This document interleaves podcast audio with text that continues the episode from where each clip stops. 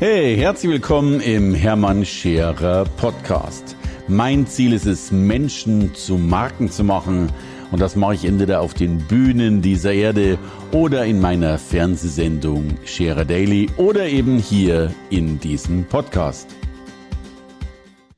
Mal ein paar Fragen. Angenommen, du bist in der Lage, deiner Firma eine Million Euro zusätzlichen Umsatz zu bescheren.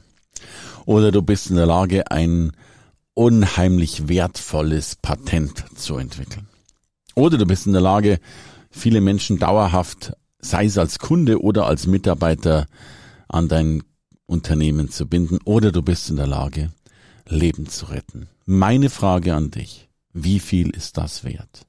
Wie viel ist eine Million zusätzlich wert? Wie viel sind Kunden dauerhaft zusätzlich wert? Wie viel sind Mitarbeiter zusätzlich wert?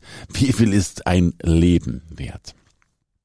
Wir sind uns, glaube ich, alle einig, dass das äh, Beträge sind, die man so nicht messen kann. Ganz zu schweigen davon, dass es natürlich moralisch sowieso sinnvoll ist, Leben zu retten, unabhängig einer Bezahlung, sind doch viele Dinge unbezahlbar. Und das ist mein Einstieg zum heutigen Thema wenn ich oft gefragt werde, Hermann, wie soll ich denn mein Honorar festlegen? Wie soll ich denn mein Honorar als Berater, Redner, Coach festlegen? Insbesondere als Redner, äh, wo wir ganz häufig Zahlen hören, die im hohen vierstelligen Bereich sind, die im fünfstelligen Bereich sind und Co., wo Menschen, ja, und auch ich gehöre dazu, manchmal für wenige Minuten auf der Bühne äh, weit über 10.000 Euro abrechnen. Ich hatte mal einen Auftraggeber, der hat sogar noch mal errechnet, wie viel es ihn kostet, wenn ich auf der Bühne husten würde. Denn wenn du eben, was weiß ich, in der halben Stunde 20.000 Euro abrechnest äh, und du musst dann in dieser halben Stunde einmal husten, dann hat dieses Husten tatsächlich einen Wert. Aber die Frage, die sich ja wirklich stellt, wie legt man eigentlich sein eigenes Honorar fest? Und äh, Warum tun sich so viele so schwer damit, das zu tun? Und da paar grundsätzliche Sätze dazu. Wir kommen natürlich aus einer Zeit, die, ja, das muss man deutlich sagen, eben diese typische Zeit gegen Geld ist. Wir tauschen Zeit gegen Geld und, und in der Regel, auch so bin ich sozialisiert worden, in diesen klassischen Monatslöhnen. Und ich müsste direkt mal ausrechnen, äh, damals, und da, fand, da empfand ich mich schon als absoluter Großverdiener, und das ist kein Witz, äh, da habe ich tatsächlich dann mal 2000 Euro äh, im Monat bekommen. Und wenn ich das jetzt durch circa 160 Stunden rechne, dann haben wir einen Stundenlohn von 12,50 Euro, aber lass ihn auch gerne äh, 15 sein, lass ihn 20 sein, lass ihn 30 sein. Wir sind natürlich so sozialisiert worden, dass wir eigentlich an eine Stunde schon mal einen Preis dran drücken. So, und dieser Preis ist ja häufig als Schüler im Praktikum und so gar nichts wert. Da bist du schon froh, dass du umsonst im Praktikum arbeiten darfst. Dann machst du deine Lehre, da kriegst du dann so einen Anerkennungsbeitrag. Naja, und dann fängst du zu arbeiten an und selbst wenn du mit einem, äh, ja, ich sag mal, mit einem Startgehalt von 60.000 anfängst, dann sind das eben auch nur 12, äh, 5.000 im Monat und das wiederum geteilt durch mal grob 160 Stunden, liegst du auch nur bei 30 Euro. Also unser ganzes Framing liegt ja schon mal darin, dass wir eigentlich nichts wert sind und dann so langsam unseren Wert steigern und stell dir vor, du kommst auf 10.000 Euro äh, im Monat, dann bist du auch erst irgendwo bei 60, äh, 65 Euro in der Stunde. Ganz zu schweigen davon, dass es Sozialabgaben gibt, die das Ganze nochmal wesentlich schwieriger machen, auch für den Arbeitgeber. Und wir sind immer gewöhnt, diesen Frame weiterzuführen, diese, diese Zeit, für die wir nicht viel Geld bekommen, leicht zu erhöhen. Also eben dann mal wieder doch fünf Prozent mehr Lohnerhöhung, zehn Prozent mehr Lohnerhöhung. Du, und dann lass dich doch am Schluss bitte bei 50 Euro in der Stunde stehen. Und dann nimmst du jetzt noch einen Handwerker dazu, der dann vielleicht 70, 80, 90 Euro in der Stunde kriegt, äh, jetzt als, äh, als Dienstleister. Und dann glauben wir, das ist das Ende der Fahnenstange. Und jetzt stellt sich die Frage, warum bekommen Menschen in anderen Businesses, insbesondere gerade als Vortragsredner, sehr, sehr gern Honorare, die oberhalb von 5000 Euro liegen. Und damit habe ich noch nicht mal die ganz, ganz große Schwelle genommen. Der Punkt ist, dass sie natürlich nicht Zeit gegen Geld tauschen, weil äh, wenn du eine halbe Stunde redest und 5000 Euro bekommst, hättest du einen Stundenlohn von 10.000 Euro. Aber, und natürlich ist es rein rechnerisch gesehen ein solcher Stundenlohn. Aber die Rechnung macht keinen Sinn. Denn der Kunde kauft ja nicht mehr diese Leistung von dir, dass du dann eine Stunde auf der Bühne stehst. Genauso wie er eben nicht mehr die Leistung kauft, wenn du Leben rettest, wenn du ein Patent entwickelst. Vielleicht kostet die eine Patententwicklung nur ein Monat Arbeitszeit und verdienst vielleicht Multimillionen ein halbes Leben lang daran. Der Punkt ist eigentlich, wie kommt man dahin? Es gibt doch diese blöde Metapher von, äh, von einem Mann, dessen Auto kaputt ist und er geht in die Werkstatt und der Werkstattmeister kommt, äh, schaut sich das Auto an, nimmt einen Hammer, haut einmal auf den Motor und zack, alles läuft wieder. So, und der Kunde sagt, Mensch, das ist ja großartig, was kostet das? Und der Meister sagt, das kostet 200 Euro. So, und der Kunde sagt, das ist ja Wucher, äh, für einen einzigen Hammerschlag 200 Euro ist ja unfassbar. Daraufhin sagt der Meister, der Hammerschlag kostet 2 Euro. Aber zu wissen, wohin ich schlage, das kostet 198 Euro extra.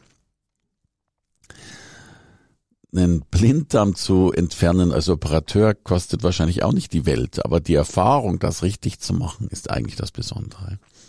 Und jetzt lass uns das mal auf, auf Coaching, ähm, auf Business Coaching und insbesondere natürlich auch auf Vortragsredner anwenden.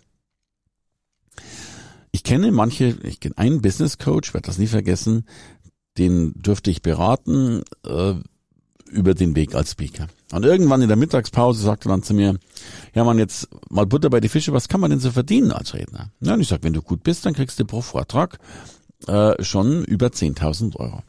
Daraufhin sagt der Hermann, rechnet sich nicht für mich, äh, lass uns den Tag beenden, ich zahle dir den vollen Satz, äh, aber diese Idee ist für mich äh, ad acta gelegt, äh, weil das wäre für mich finanziell zu gering. Und ich sage zu ihm, wie bitte? Ähm, was machst du? Sagt ich bin Berater. Sag ich, du pass auf, ein Berater äh, hat im klassischen Fall, was weiß ich, 1700 Euro, zweieinhalbtausend Euro. Lass es ein Wahnsinnsberater sein oder 3000 Euro. Wieso kommst du auf die Idee, dass dir 10.000 Euro zu wenig sind? Na, und er sagt, du pass auf, ich habe als Berater im Schnitt gerne weit über 10.000 Euro, auch mal über 20.000 Euro, weil ich eines nicht tue, was wir alle übrigens ja sehr, sehr gern tun, dass ich Tage verkaufe. Der klassische Berater verkauft ja einen Tag oder mehrere Tage und ist dann letztlich auf der Suche, bevor seine Tage um sind, neue Probleme, neue Herausforderungen zu entdecken, um eben weitere Tage zu verkaufen. Also sehr boshaft formuliert ist ja ein Berater noch nicht mal interessiert daran, Lösungen zu entwickeln, sondern im Gegenteil, desto länger das Problem aufrecht steht, desto länger kann er in der Firma bleiben, desto mehr kann er verkaufen, desto mehr Geld kann er machen. Wir haben also einen gewissen, ja, nennen wir es ruhig mal Prostitutionsgrad, äh, der dabei stattfindet. Er sagt, ich mache das ganz anders, ich verkaufe eine Lösung. Und diese Lösung ist bei mir sehr, sehr teuer in Absprache mit mit dem Vorstand. Also es gibt ein Gespräch und dann kommt vielleicht die eine Frage, Mensch, lieber Vorstand, was haben Sie denn gerade für Probleme? Und dann sagt der Vorstand vielleicht, Mensch, wir haben da ein neues Produkt und wenn ich bei dem Produkt in dem und dem Markt nochmal zusätzlich zwei Millionen Umsatz machen würde, dann wäre das sensationell. Und dann kommt die Gegenfrage, Mensch, angenommen, wir könnten diese zwei Millionen Umsatz erreichen zusätzlich, was wäre Ihnen das denn wert? Und dann sagt der Vorstand, Mensch, ganz klar, also zwei Millionen mehr, da bin ich sofort dabei. 350.000, 400.000 Euro mehr zu bezahlen, weil dann habe ich ja zwei Millionen mehr Umsatz. Daraufhin macht der Coach ein Angebot und sagt, wunderbar, wenn wir den oder den Umsatz erreichen, 400.000 in dem Zeitraum, wenn wir den und den in dem Zeitraum erreichen, dann eben noch, was ich, 250.000 und so weiter. Und so habe ich einen Berater kennengelernt, der tatsächlich immer immens hohe Summen abrechnet, also in der Regel immer sechsstellig. Ähm, aber dafür natürlich auch seine Zeit einsetzt, aber jetzt nicht mehr an Tage gebunden ist, sondern an Ergebnisse gebunden ist. Und da er das ziemlich schlau macht, so als, als Sprachrohr des Vorstandes auch sich Dinge erlauben kann, die der Vorstand sich vielleicht nicht erlaubt, ist er sogar in der Lage, wenig Zeit einzusetzen, um große Erfolge zu erzielen. Und damit liegt er so hoch in diesen Tagessätzen. Übrigens, keinem Menschen ist das doch zu viel, wenn er mehr dafür bekommt. Weißt du, wenn du eine Million Umsatz mehr bekommst, zahlst du wahrscheinlich gern 100, 200.000 Euro dafür. Wenn du im Sterben liegst und ein Arzt sagt dir, ich kann dich für 20.000 Euro heilen, wirst du wahrscheinlich in der Lage sein, die 20.000 Euro ähm, zu bringen. Und wenn wir das jetzt auf die Speaking-Bühne übertragen, dann will ich dir erklären, was die Qualität eines Speakers auf der Bühne ist. Es ist eben nicht der Vortrag in dieser Zeit, sondern in Wirklichkeit macht ein Speaker andere Dinge. Er ist sehr wohl in der Lage, Dinge zu erreichen, die andere nicht so zu erreichen sind. Vielleicht macht er indirekt mehr Umsatz, weil er die Mitarbeiter motiviert, besser zu verkaufen. Vielleicht ähm, ist er in einem Multilevel-Marketing-Business drin und ist da wiederum in der Lage, Menschen so sehr zu motivieren, dass die wiederum mehr Umsatz machen. Oder er ist auf einer Mitarbeiterveranstaltung und ist in der Lage, die Mitarbeiter so sehr zu motivieren, dass sie sich wieder stärker ans Unternehmen gebunden fühlen. Bei den Kunden sprechen wir ja nicht nur über die Umsätze, die ein Kunde tätigt, sondern wir sprechen über den Customer Lifetime Value. Das klingt so, so hochtrabend, aber schau mal, um mal so ein blödes Beispiel zu nehmen. McDonald's hat sich natürlich den Customer Lifetime Value errechnet von Menschen, die früh anfangen, McDonald's-Kunde zu werden. Darum gibt es das Happy Meal, äh, ex extrem gut kalkuliert, 3,99 Euro für einen Burger oder Chicken Nuggets plus Soße, plus Pommes, plus Äpfelchen, plus Capri-Sonne, plus noch irgendwas, plus Geschenk. 3,99 Euro. Warum? Weil sie natürlich wissen, wenn ich heute ein Kind dran binde und das sein Leben lang bis zum durchschnittlichen Alter von 80 Jahren, weiß er sich, einmal in der Woche oder auch nur einmal im Monat McDonalds ist, dann hast du einen Customer Lifetime Value. Oder wenn es eine Automarke schafft, äh, einen Autofahrer ein Leben lang an eine Marke zu binden und lasst ihn zwischen 20 und 70, das sind 50 Jahre, alle fünf Jahre ein neues Auto kaufen, dann sind das eben mal grob zehn Autos, die da schon mal über den Ladentisch fahren, wenn man so will. So, was hat das mit einer Veranstaltung zu tun? Stell dir vor, da sitzen tausend Menschen vor dir und du bist in der Lage, diese tausend Menschen, die sich vielleicht nur ein einziges Mal im Jahr treffen, nur ein einziges Mal in einer Periode, ja, Halbraum gemeinsam sehen. Du bist in der Lage, Motivation zu erzeugen, dieses Gefühl des Ärmelhochkrempelns zu überzeugen. Dann ist das natürlich etwas wert. Bei ganz, ganz vielen Kickoffs, Veranstaltungen und Tagungen ist es wirklich so, dass sich Menschen ganz, ganz selten in dieser Konstellation zusammenfinden. Bei Multilevel-Marketing-Unternehmen ist es sehr häufig so, dass sie sich nur ein einziges Mal im Jahr sehen, wenn der Marktteilnehmer überhaupt anreist. Ich frage dann meine Auftraggeber immer, sagen Sie mal, was kostet Sie eigentlich so ein Tag? Und selbst bei kleinen Veranstaltungen wo dann vielleicht Mitarbeiter anreisen müssen, Reisekosten haben, Übernachtungskosten haben, Essenskosten haben, ja eigentlich Verdienstausfallkosten haben, weil die in dem Moment vielleicht gerade keinen Umsatz generieren, sondern erstmal konsumieren. Selbst bei kleinen Veranstaltungen kriege ich meistens die Aussage, ein Tag, eine Million. Und da rede ich noch gar nicht über die großen Veranstaltungen.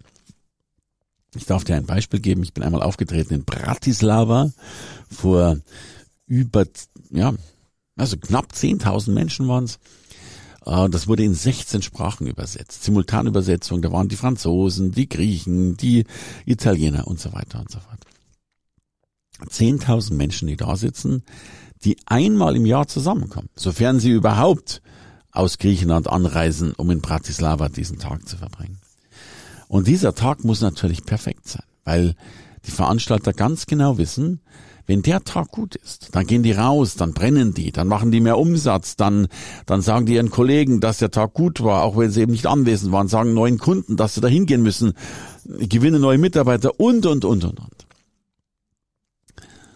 Das heißt, das rechnet sich.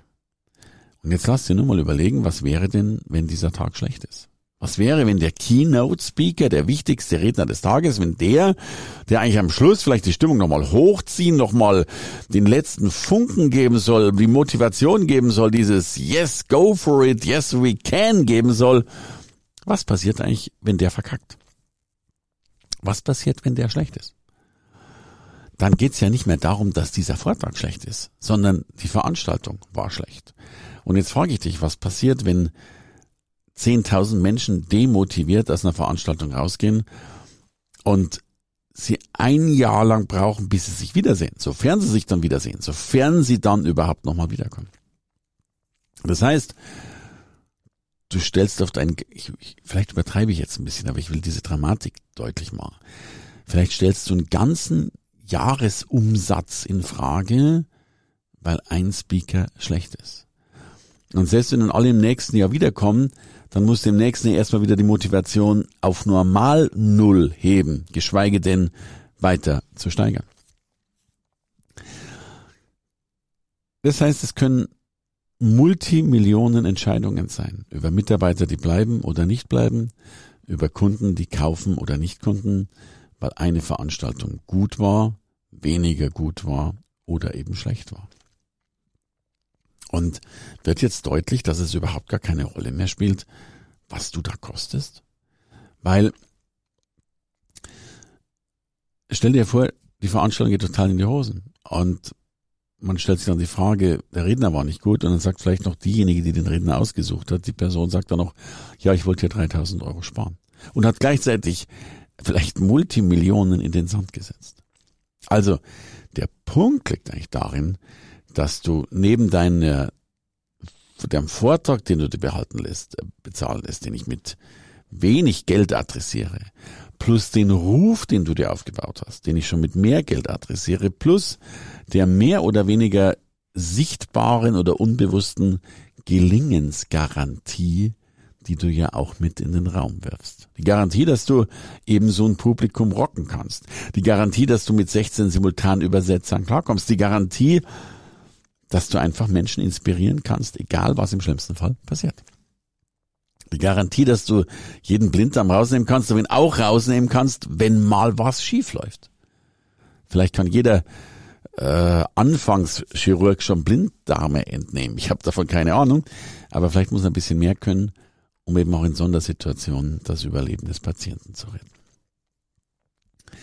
Und damit wird klar, dass die Honorare eine Qualität vergüten, die nichts mehr mit der klassischen scheinbaren Inhaltsqualität zu tun hat. Es geht eh nicht um Wissen. Wissen wird mit 500 Euro faktoriert, Gänsehaut mit 10.000. Also Gänsehaut plus Gelingensgarantie. Meine 2G-Regel äh, ist das Besondere. Und damit wird auch klar, warum du nicht günstig einsteigen darfst. Denn mich fragen viele Menschen, was wäre denn so mein Standard oder mein Einstiegssatz? Und ich sage dann immer, also an die 5000 sollte der Einstieg schon liegen. In Gottes Namen 3850, wenn man sich so ganz, ganz schlecht fühlt. Aber, und ich weiß auch, dass die Seele mitwachsen muss, aber dann wird's dann schon schwierig. Warum? Nun wissen wir, dass in unserer Branche eben gerne Vortragshonorare oberhalb der 5000, auch gerne oberhalb der 10.000 bezahlt werden. Auch in Corona-Zeiten haben wir erleben dürfen, dass es eine ja, Speaker-Nachfrage gibt, digital, ähm, mittlerweile jetzt auch wieder in Präsenz. Und äh, dass viele aber auch nicht mehr so on the way sind. Also meine Honorare haben sich in Corona-Zeiten nochmal drastisch erhöht, fast geradezu erhöhen müssen. Und jetzt stell dir mal vor, du würdest, du wirst, kriegst eine Anfrage über ein Speech, große Veranstaltung, Wahnsinnsrahmenprogramm und so weiter. Und du bietest dich dafür 3000 Euro an. Dann weiß der Veranstalter, dass du nicht der Richtige bist. Warum weiß er es? Das ist relativ simpel. Erstens, wenn du 3000 Euro anbietest, dann hast du keine Ahnung davon, dass in dieser Branche mehr angeboten wird als 3000 Euro, eben eher 8000 oder 10.000 oder 12.000 Euro. Wenn du das nicht weißt, dann weiß der Veranstalter aufgrund deines Tagessatzes, dass du von dieser Branche keine Ahnung hast. Und wenn du von dieser Branche keine Ahnung hast, dann bist du logischerweise der falsche Redner. Also ein niedriges Honorar kann dich aus dem Markt rauskicken. Keine Frage. Das heißt natürlich nicht, dass du äh, ein teures Honorar verlangen sollst und danach scheitern sollst. Das wäre das nächste Problem. Aber ich hoffe, ich konnte dir deutlich machen, dass du nicht deine Zeit verkaufst. Du verkaufst Umsätze, du verkaufst Mitarbeiterbindung, du verkaufst Customer Lifetime Value oder wie wird sich dann nennen, Employee Lifetime äh, Bindung, whatever. Und manchmal rettest du sogar Leben. Also, überprüf mal, wie viel du wert bist.